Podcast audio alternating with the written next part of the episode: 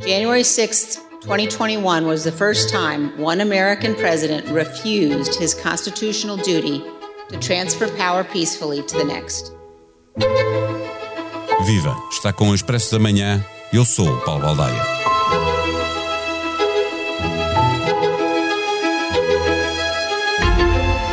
A separação de poderes impõe que a recomendação do Congresso para que o Departamento de Justiça acuse o ex-presidente Donald Trump de quatro crimes relacionados com assalto ao Capitólio não tenha sequer de ser apreciada. A Câmara dos Representantes faz julgamentos políticos, não faz, nem lhe compete fazer, propostas para um julgamento criminal. A Justiça tem, aliás, as suas próprias investigações em curso sendo que pode utilizar as provas que tenham sido recolhidas pelo Congresso. Esta decisão histórica de encaminhar para a Justiça quatro acusações incitamento à insurreição, conspiração para fraude, obstrução de ato do Congresso e falsas declarações é polémica e pode, como argumento próprio, acabar por fortalecer politicamente Donald Trump, principalmente junto da ala mais radical do Partido Republicano.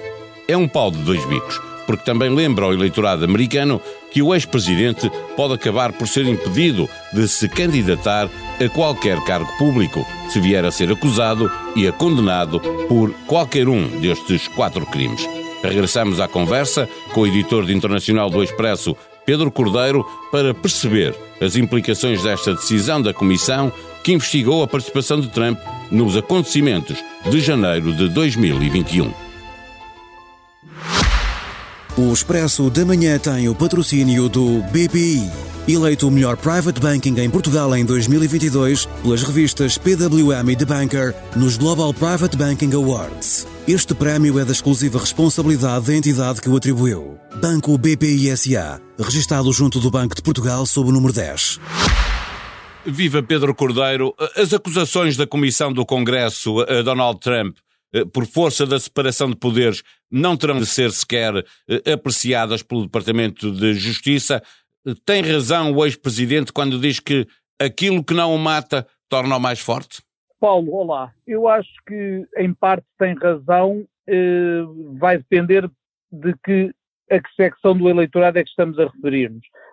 no caso dos infectíveis de Trump, no caso dos que estão predispostos a acreditar que na democracia americana há toda uma conspiração e, e, que só ele, Trump, é o salvador do povo, provavelmente isto será visto como algo que confirma essas uh, alegações, que são infundadas, mas sabemos também que para esses segmentos da população uh, o fundamento ou a prova não são o mais importante quando estão em causa este tipo de convicções quase místicas ou religiosas.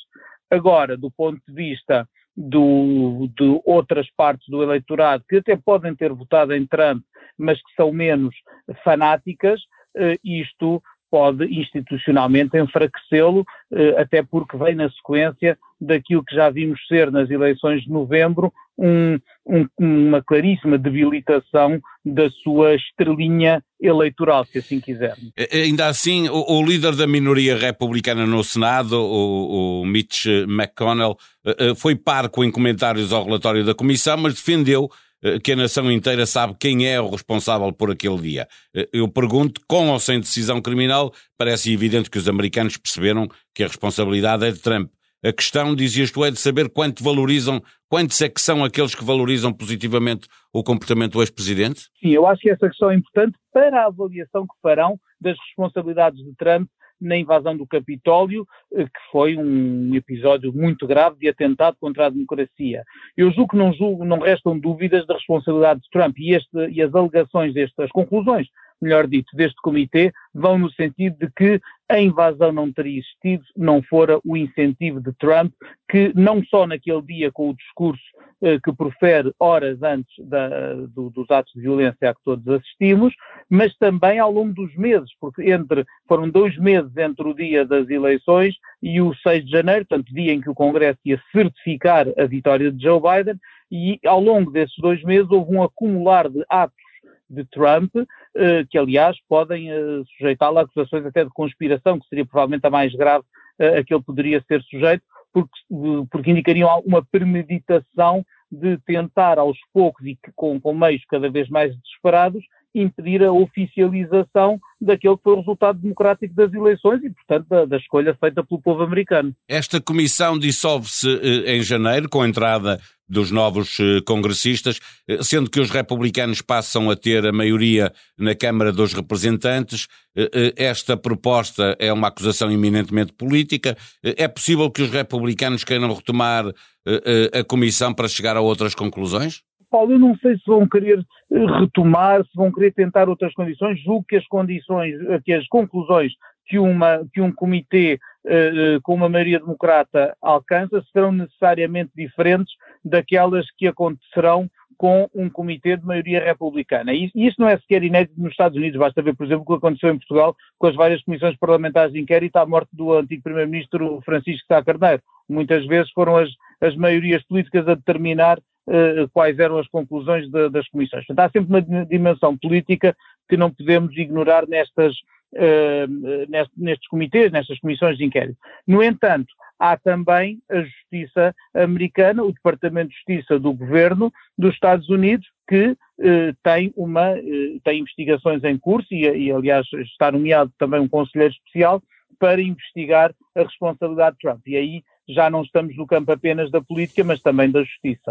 Aos republicanos que possam ter interesse em afastar Trump da corrida eh, presidencial, interessa-lhes alimentar a tese desta comissão ou ela eh, acabará por prejudicar qualquer candidatura do partido e, portanto, o melhor é acusar os democratas de estarem a utilizar a justiça para fazer política? Eu, se fosse do, uh, do Partido Republicano, não quereria falar muito sobre este assunto, ou melhor, se fosse um, um dos presidenciáveis do Partido Republicano, quereria, lendo o que foram os resultados das eleições de uh, novembro passado, quereria virar a página e, e, e teria concluído das opções que o eleitorado fez naquele dia que não são os candidatos colados a Trump e às suas teorias mirabolantes que seduzem o eleitorado, são, isso sim, candidatos que até podem ter posicionamentos políticos parecidos com o de Trump, lembro, por exemplo, do, do governador da Flórida, Ron DeSantis, mas que têm outro estilo e que se dirigem mais a problemas de, de pão, pão, queijo, queijo, eh, que preocupam as pessoas nestes tempos de incerteza, de aumento de custo de vida, etc., do que propriamente eh, ficarem agarrados ao, ao passado. Eu julgo que o Partido Republicano está aos poucos, embora sempre com pudor e sempre com algum medo e nunca com a contundência que a democracia liberal exigiria, a virar a página e alargar aos poucos Donald Trump.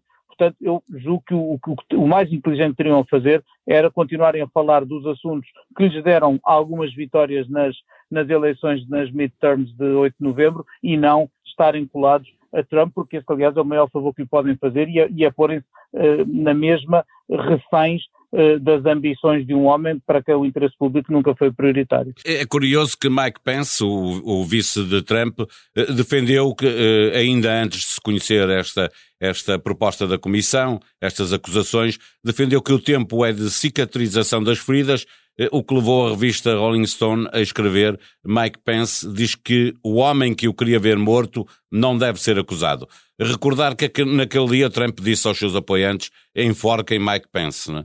Eh, os republicanos têm medo da reação do, dos apoiantes, que é uma ala uh, mais radical, obviamente, mas muito significativa entre os eleitores dos, do, do Partido Republicano.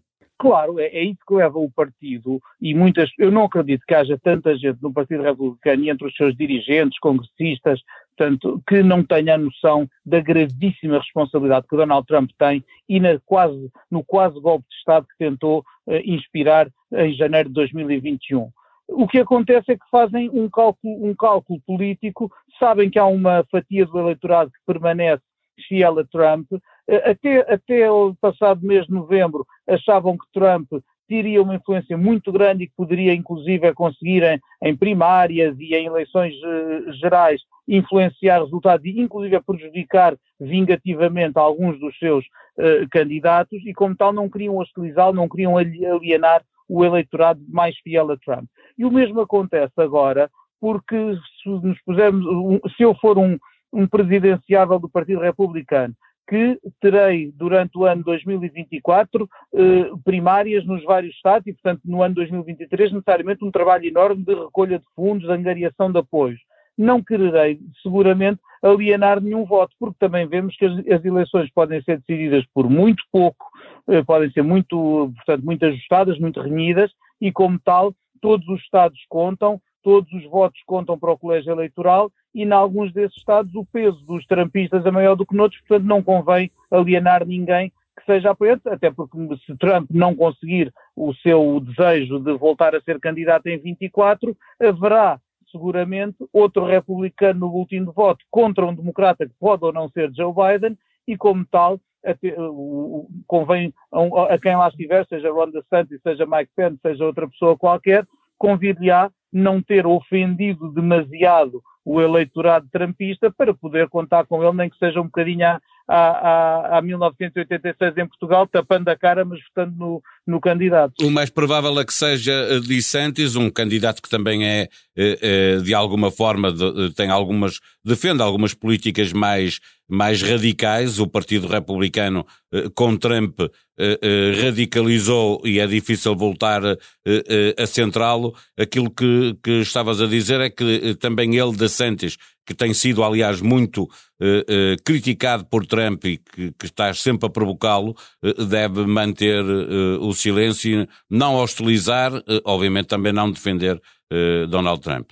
Sim, eu se fosse Ron DeSantis diria estou preocupado em defender os eh, floridianos, o seu, o seu poder de compra, as, pôr as suas escolas os seus hospitais a funcionar, etc, etc. Portanto, centrar-me em assuntos do dia a dia das pessoas e não em personalidades.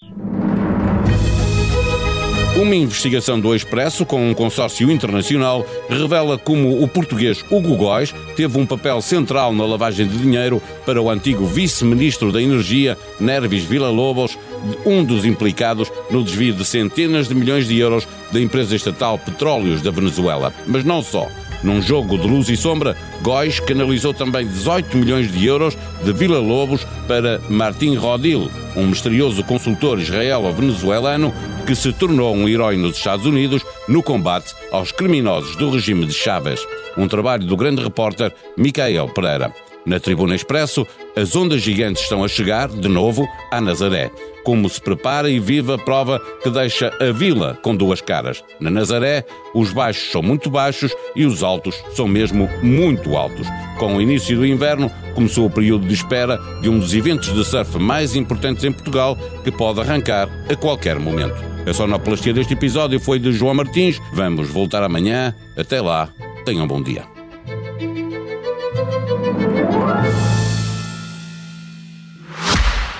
O Expresso da Manhã tem o patrocínio do BPI.